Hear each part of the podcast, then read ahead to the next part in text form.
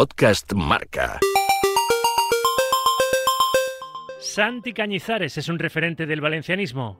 Se formó en la cantera del Real Madrid, apuntaba a ser el relevo natural de Paco Bullo en la portería blanca, pero Fabio Capello fichó a Bodo Ilner y el de Puertollano se acabó marchando al Valencia para hacer época. En sus 10 temporadas en el club de Mestalla logró dos ligas, dos copas, una Supercopa de España, una Copa de la UEFA, una Supercopa de Europa y dos subcampeonatos en la Liga de Campeones. Con España se proclamó campeón olímpico en Barcelona 1992 y con la selección nacional absoluta disputó tres mundiales y tres Eurocopas. A pesar de las finales de Champions perdidas o de su adiós al Mundial de Japón y Corea 2002 por un percance con un frasco de colonia, Cañete considera que ha sido un tío con suerte, aunque sigue siendo supersticioso. Capello, Casillas, Ranieri, Héctor Cooper, Rafa Benítez, el hoy comentarista de Movistar Plus y Cope, me habla de algunos nombres propios importantes en su carrera y nos desvela detalles de su camino hacia el éxito. En el iceberg repasamos la trayectoria de Cañizares.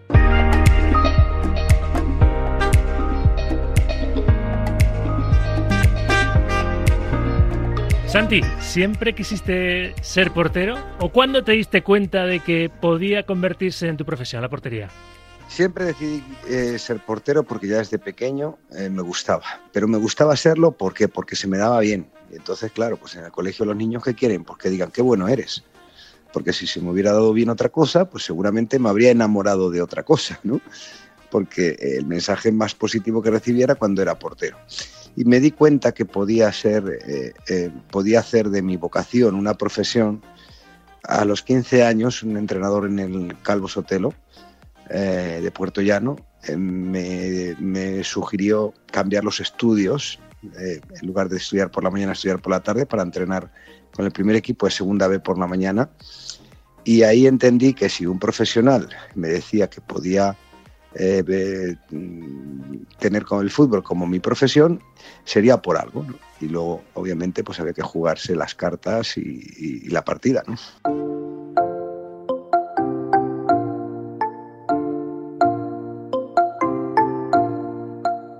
Llegaste a Madrid desde Puerto Llano, Ciudad Real, con apenas 15 años. ¿Qué recuerdos tienes de aquella etapa en la cantera de Madrid? Pues eh, por una parte duro, separarte de tus padres, eh, eh, cambiar absolutamente todos los hábitos. Un entorno de una ciudad pequeña comparado con Madrid no tiene nada que ver, pero se me quitaban las penas cuando me cruzaba en la ciudad deportiva pues con Juanito Santillana, Gordillo, Michel, o Drasen Petrovic, o, Juan Antonio Corbalán, o Fernando Martín, ¿no? Eh, aquello era, bueno, se me quitaba todo todo el pesar que podía tener y toda la nostalgia que podía tener porque estaba viviendo una vida lógicamente que no podía vivir en, eh, que no había eh, que no tendría opción de hacerlo en Puerto Llano y que era mi sueño.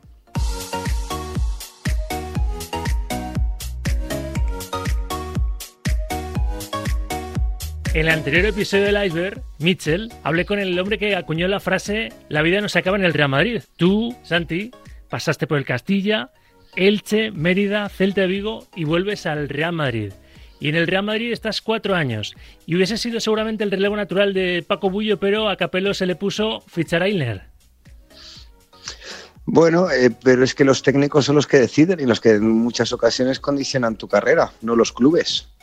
Tú puedes tener un objetivo de querer jugar en un club, pero el técnico es el que decide si juegas o no juegas y yo sobre todo lo que tenía un objetivo era de desarrollar mi profesión. Como canterano del Real Madrid, pues claro, primer, eh, primer escenario, el Real Madrid, pero si no la podía eh, desarrollar allí, pues eh, no iba a ser feliz, es, es, lógico. De hecho, yo cuando llego al Real Madrid con Valdano, todavía está Bullo, y 9-4-9-5 estoy hablando, temporada, y cuando veo que no soy titular, eh, yo con todo el respeto y todo el cariño al Real Madrid, pues ya, quería buscarme otro equipo para poder jugar, porque el banquillo lo llevamos muy mal, los jugadores que somos eh, exigentes y que nos eh, ambiciosos, y si eres portero ya ni te cuento, es que te afecta hasta mentalmente.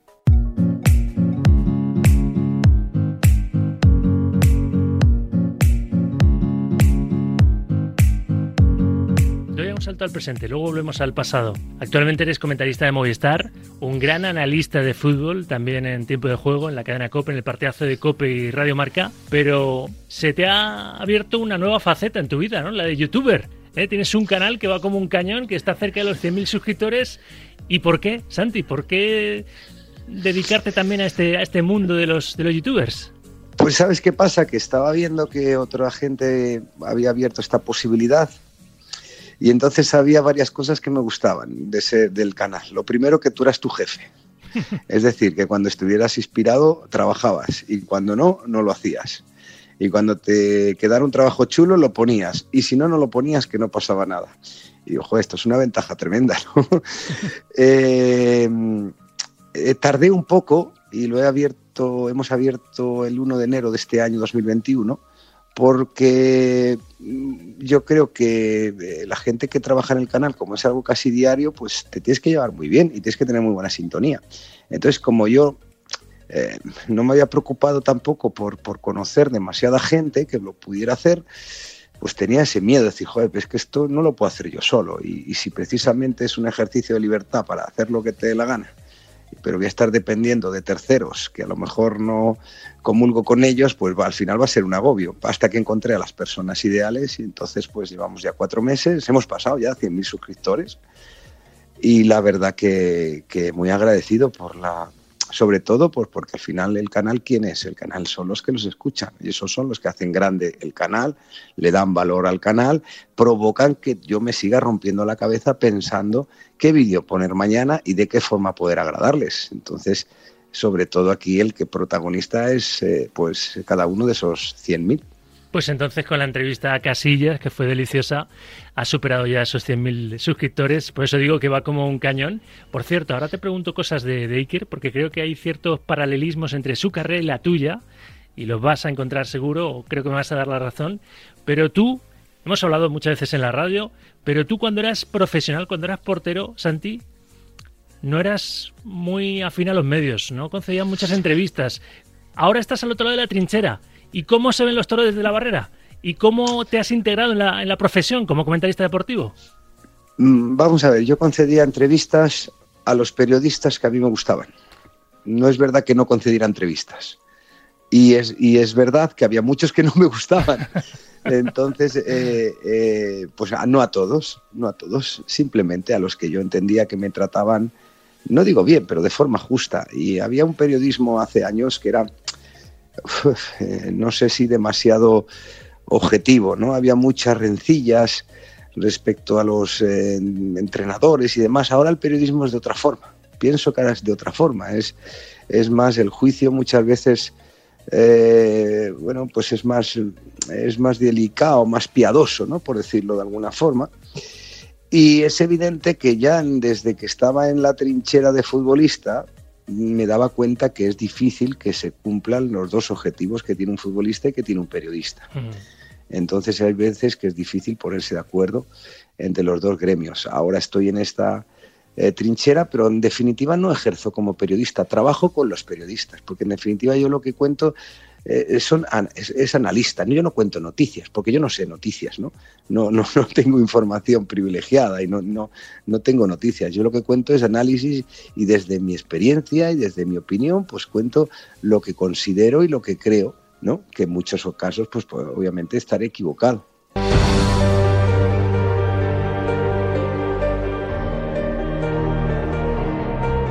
No pudiste triunfar en el Real Madrid, pero saliste al Valencia y 10 temporadas para la historia, la mejor época del club valencianista, al menos en una etapa reciente, con esas dos ligas, esas dos copas, una de ellas poca participación, ahora comentamos el asunto Kuman, una Supercopa de España, una Copa de la UEFA, una Supercopa de Europa y esas dos finales de Champions, es decir, esos dos subcampeonatos de Liga de Campeones. Te decía que tú saliste del Madrid, no acaba la vida en el Madrid, triunfaste en el Valencia y te decía lo de los paralelismos en la carrera de Iker que ha pasado por tu canal, porque a ti, Capello, te fichó a Ilner y en la segunda etapa de Capello casi le ficha a Buffon a Iker.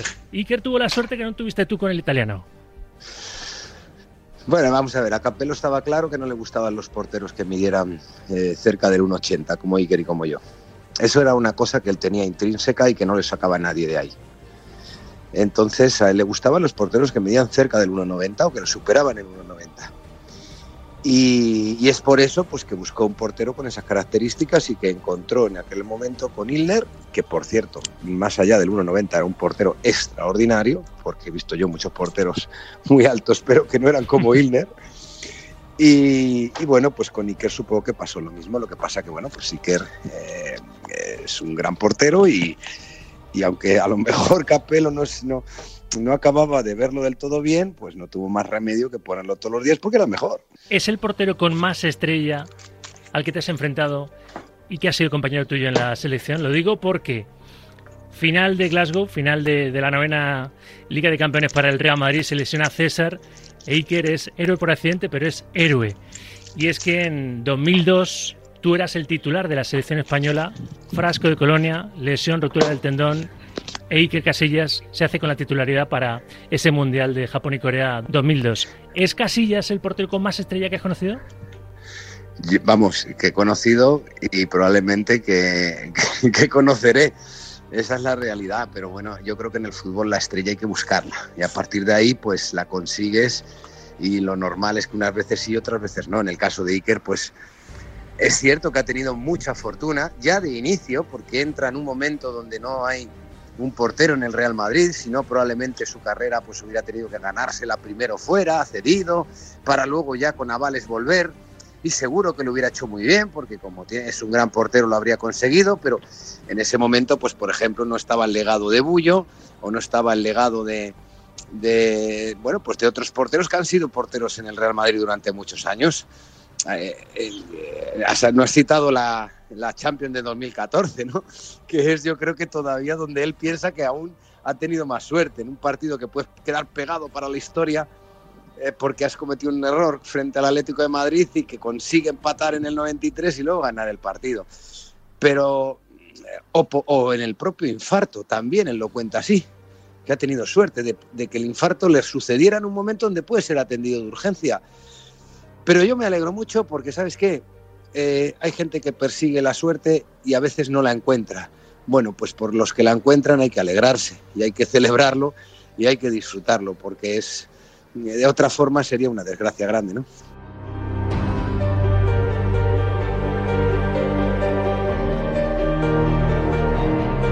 Y luego esa estrella que él ha tenido en su carrera, pues contribuyó definitivamente, ¿no? Aquella parada Robén, en fin, el Mundial de Sudáfrica que protagonizó Iker sirvió él entre el resto de, jugadores de aquella selección para la historia, para que nos bordásemos su estrella, todos una estrella en el, en el pecho. Hablando de esas finales de, de Champions, tú juegas la de 2000 ante el Madrid de Iker en París y la pierde aquel Valencia que hizo una Champions extraordinaria y que en la final pues pues no compitió como se esperaba de, aquel equipo. Y al año siguiente, siempre con Héctor Cupe en el banquillo, volvéis a disputar otra final de la Champions en Milán y la perdéis en los penaltis ante el Bayern de Múnich. Tú eres muy supersticioso, Santi, y después has ganado muchas cosas, pero ¿te consideras un tipo con suerte o con poca suerte, echando la vista atrás en tu carrera? Yo me considero un tipo con suerte desde el momento que he conseguido que hacer de mi vocación mi profesión me considero un tipo con suerte porque he vestido camisetas de grandes equipos. Me considero un tipo con suerte porque he jugado a la selección española, porque he levantado títulos. Y estoy diciendo cosas que no todos los futbolistas consiguen. Entonces, ya de por sí, soy un tipo afortunado. Después de 31 años, estuve en la plantilla que ganó la, eh, la Champions para el Real Madrid, la séptima Copa Europa. Después de 20 años, estuve en la plantilla del Valencia que volvió a conseguir un título, la Copa del Rey del 99. Después de 31 años, eh, eh, gané la liga para el Valencia en, eh, bueno, pues una espera tan grande, 31 años en concreto. jugué las dos últimas finales que ha jugado el Valencia de Champions. He formado parte del equipo, el único equipo que ha ganado la Olimpiada en Barcelona 92. Gané ya en el Campeonato Europa Sub-16 eh, en 1986, que fue el primer campeonato de secciones inferiores de España. Luego fueron muchos, pero aquel fue el primer campeonato. Y sí, claro que he perdido momentos y claro que cuando juegas unas veces sale cara y otras veces sale cruz. Pero sin duda la gran suerte, si me dices, bueno, y en general, en general la gran suerte que he tenido ha sido eh, venir a Valencia. venir a Valencia me ha supuesto pues el reconocimiento personal en mi carrera hacia mí mismo primero y también hacia bueno pues todo el valencianismo que cada vez que salgo a la calle me invita a un café no eh, eh, no sé qué hubiera pasado si hubiera elegido otro equipo pero sobre todo porque coincidía aquí con la mejor generación de jugadores del Valencia, los más profesionales, los mejores entrenadores, la mejor estructura. Y eso no es fácil. Un club tiene 10, 100 años de historia y llegar en el momento, en el lustro más glorioso de la historia de ese club, pues ya no depende de ti, de lo bueno que seas, depende de la suerte que tengas de acertar con ese equipo, que ese equipo necesita un portero y que tú puedas formar parte de ese, eh, eh, bueno, de ese trozo de historia que es el más glorioso del Valencia Club de Fútbol. ¿Qué me hubiera gustado? Pues ganar la Champions con el Valencia, pero claro, es que estamos hablando de, de metas muy altas. Ganar un Mundial o una Eurocopa con España, bueno, pues eh, se ganó luego cuando coincidió la mejor generación de jugadores de, de, de España, ¿no? que Capelo no hubiera venido, hubiera venido otro, hubiera venido un entrenador que hubiese apostado por mí y haber hecho una carrera en el Real Madrid. La he hecho en el Valencia, no la quiero cambiar tampoco. O sea, creo que el Madrid en mi vida jugó su función, que tuvo que ver con enseñarme una profesión, que tuvo que ver con aprender a competir, que tuvo que ver con eh, aprender a ganar y que doliera la derrota permanentemente, que nunca estuviera contento en la derrota, esa ambición, y luego desarrollé mi carrera en Valencia. Eh, ¿Cómo, cómo y el fútbol además me ha dado tantas cosas que es tan injusto decir que no he tenido suerte que, a mí me da, me da hasta, hasta no sé, hasta, hasta me, me, me, enfada, ¿no? Decir, ¿cómo no has tenido suerte? O sea, repasa por todo lo donde has pasado, de todos los sitios donde, donde de todos los golpes que te has levantado y todo lo que has conseguido en tu vida. Tengo una familia con siete hijos que afortunadamente todos no les falta de nada gracias al fútbol. Eh, eso ya es la leche, ¿no?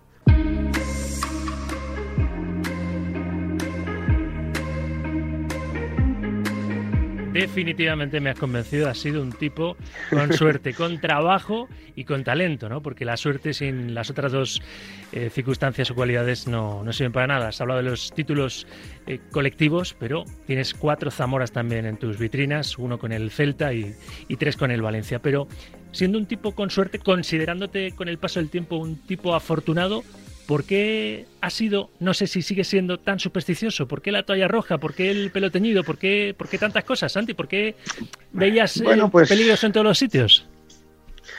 No, mira, la toalla roja tiene que ver con que una señora me vio con una toalla que la utilizaba para limpiarme la cara y los guantes y me dijo, y era un poco más que un trapo, ¿no? Y entonces la señora que fabricaba toallas, pues me hizo unas toallas preciosas de todos los colores y resulta que con la roja, pues me iba mejor, ganaba más partidos. Digo, pues me quedo con la roja, nada más. Eh, el pelo teñido es porque un día un peluquero me dijo que te veo un poco eh, desangelado, enfadado, eh, estás bajo de moral, porque estaba lesionado, tenía una fisura en, la tibia en ese momento, andaba con muletas y escayola. Digo, pues sí, pues, pues, mi fútbol es mi vida y ahora mismo no tengo fútbol, no tengo vida, ¿no?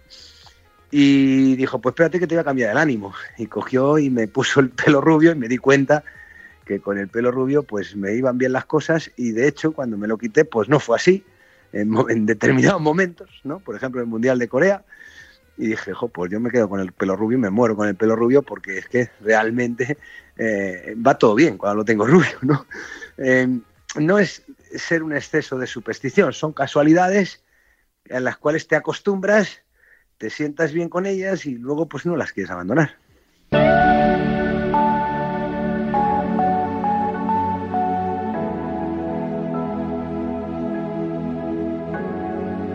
Seguimos repasando tu carrera, Santi. Nombres propios que te han marcado desde el banquillo, ¿no? Siempre el entrenador es una figura casi paternal y en ocasiones hasta, hasta diabólica, todo lo contrario, porque el primero que te mento, te lo he mencionado antes, Fabio Capello un tipo serio, un buen entrenador, un tipo competitivo.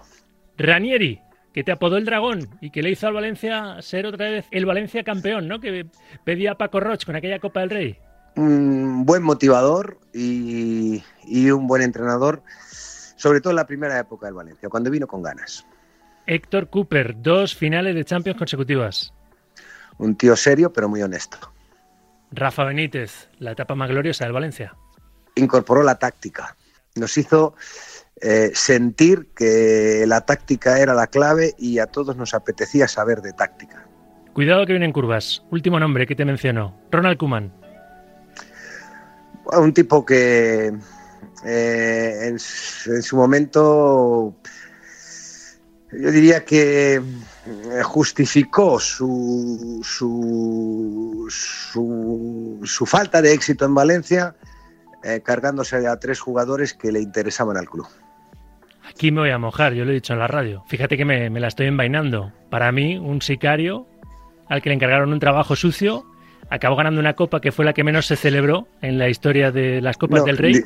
No, no, no la que menos, no se celebró, porque la situación era tan dantesca que no se, nunca se llegó a celebrar. Eso es inaudito en Valencia, es cierto. Pero fíjate que digo que me la envaino porque en el Barça pensaba que iba con la misma misión, quitarse encima a Luis Suárez, hacer un poquito de limpia, y de momento también ha ganado la copa. hombre, son 12 años después, no más. ¿Qué, narices 12 años? Sí, 12, 13 años después. Evidentemente un entrenador tiene que aprender con la lidia. Y evidentemente eh, él también, cuando hizo lo que hizo en Valencia, pues no salió bien parado.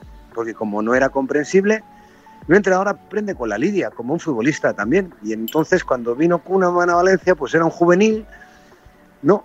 Y, cometía errores de juvenil, siendo de entrenador juvenil, ¿no? y ahora pues ya no es un juvenil, ya es un profesional y lógicamente le va mucho mejor. También tiene mejor cuerpo técnico ahora.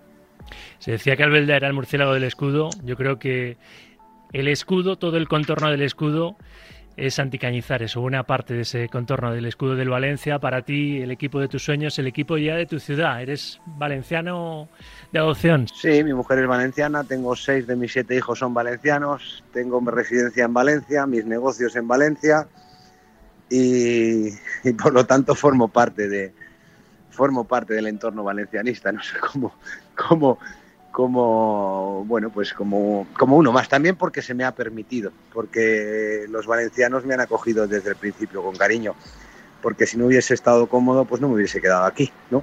No tenía por qué hacerlo. Y, y la verdad que es una ciudad acogedora, donde cualquiera puede vivir bastante bien, porque es una ciudad donde se vive muy bien.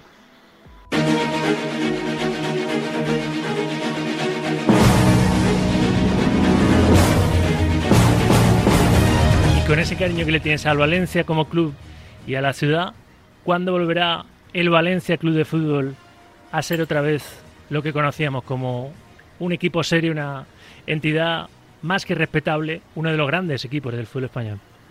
bueno, cuando esté gestionado por otra persona que no sea Peter Lin. ¿no? Eh, eh, hay, dentro de los años que ha estado aquí Peter Lin, ha habido dos años, ha habido dos temporadas donde Peter Lin ha derivado la gestión a Mateo Alemán. Esas dos temporadas el Valencia ha vuelto a conseguir un título contra todo pronóstico y dos clasificaciones de Champions cuando el objetivo inicial ya entonces había descendido. Ya el objetivo inicial era simplemente clasificar para Europa ¿no? Porque esto ya es algo grave, ¿no? Que el Valencia no aspire a jugar Champions. En el momento en el que de forma increíble e incoherente pues se cargó a Marcelino y se cargó a Mateo Alemán, pues uno ya no tiene ninguna esperanza en Peter Lim, ¿no? Es como si ahora Pepe Castro, al acabar esta temporada, dice, venga, fuera Monchi y fuera Lopetegui. Está loco, ¿no? Pues eso pasó aquí. Increíblemente, eso pasó aquí. Y claro, ese maltrato, hay poco club que lo resista por, con toda la historia que tenga, ¿no?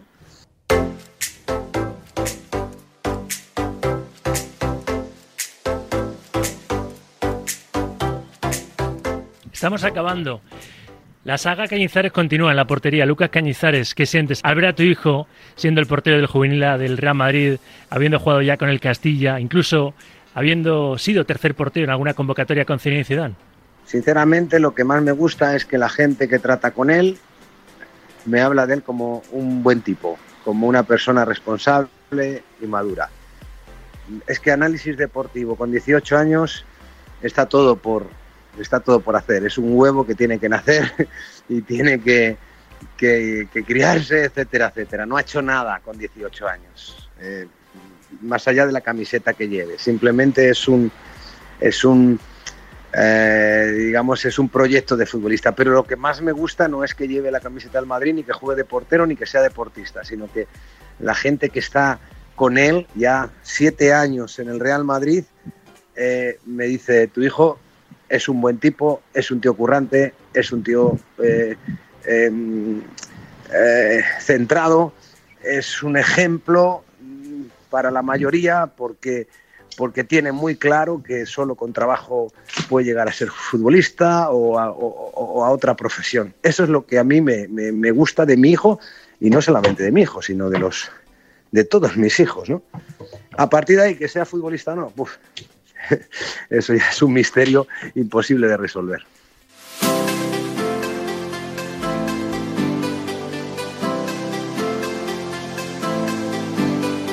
Pues por ahí acabamos este episodio del iceberg. Siempre os pido un consejo a aquellos Santi Cañizares del futuro, ¿no? Aquellos chavales que se quieran dedicar, como lo está haciendo en este caso tu hijo Lucas, al mundo del fútbol y en concreto a ser portero. ¿Qué consejo le darías sabiendo que, y tratamos de desvelarlo en este podcast, marca que el camino hacia el éxito no es fácil? ¿Qué consejo le darías a un futuro Cañizares de la portería española?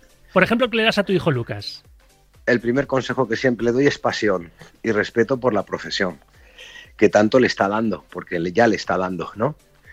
Eh, el segundo consejo que le doy es eh, no hay eh, no, se puede conformar con nada. Ningún joven chaval no se puede conformar con nada. es muy fácil que un chaval se conforme con ponerse un día la camiseta del primer equipo. Tenemos el ejemplo de Pedri ha superado todas las previsiones, por ejemplo, favorables, ¿no? Porque no se imaginaba que iba a jugar el Barcelona hace un año, titular todos los partidos, y no le vemos que diga, vale, pues bien, pues descanso, ya está, ¿no? No conformarse, seguir aspirando a más. Si has jugado un partido, quieres jugar el otro. Si has ganado dos, quieres ganar el tercero. Si no has ganado nada, quieres ganar el primer título. Eh, si no has ganado un primer título, si has ganado el primer título, quieres ganar el segundo título. El no conformarte, es decir, la ambición, pasión, respeto por tu profesión y permanente ambición donde no exista ni el conformismo ni el descanso nunca.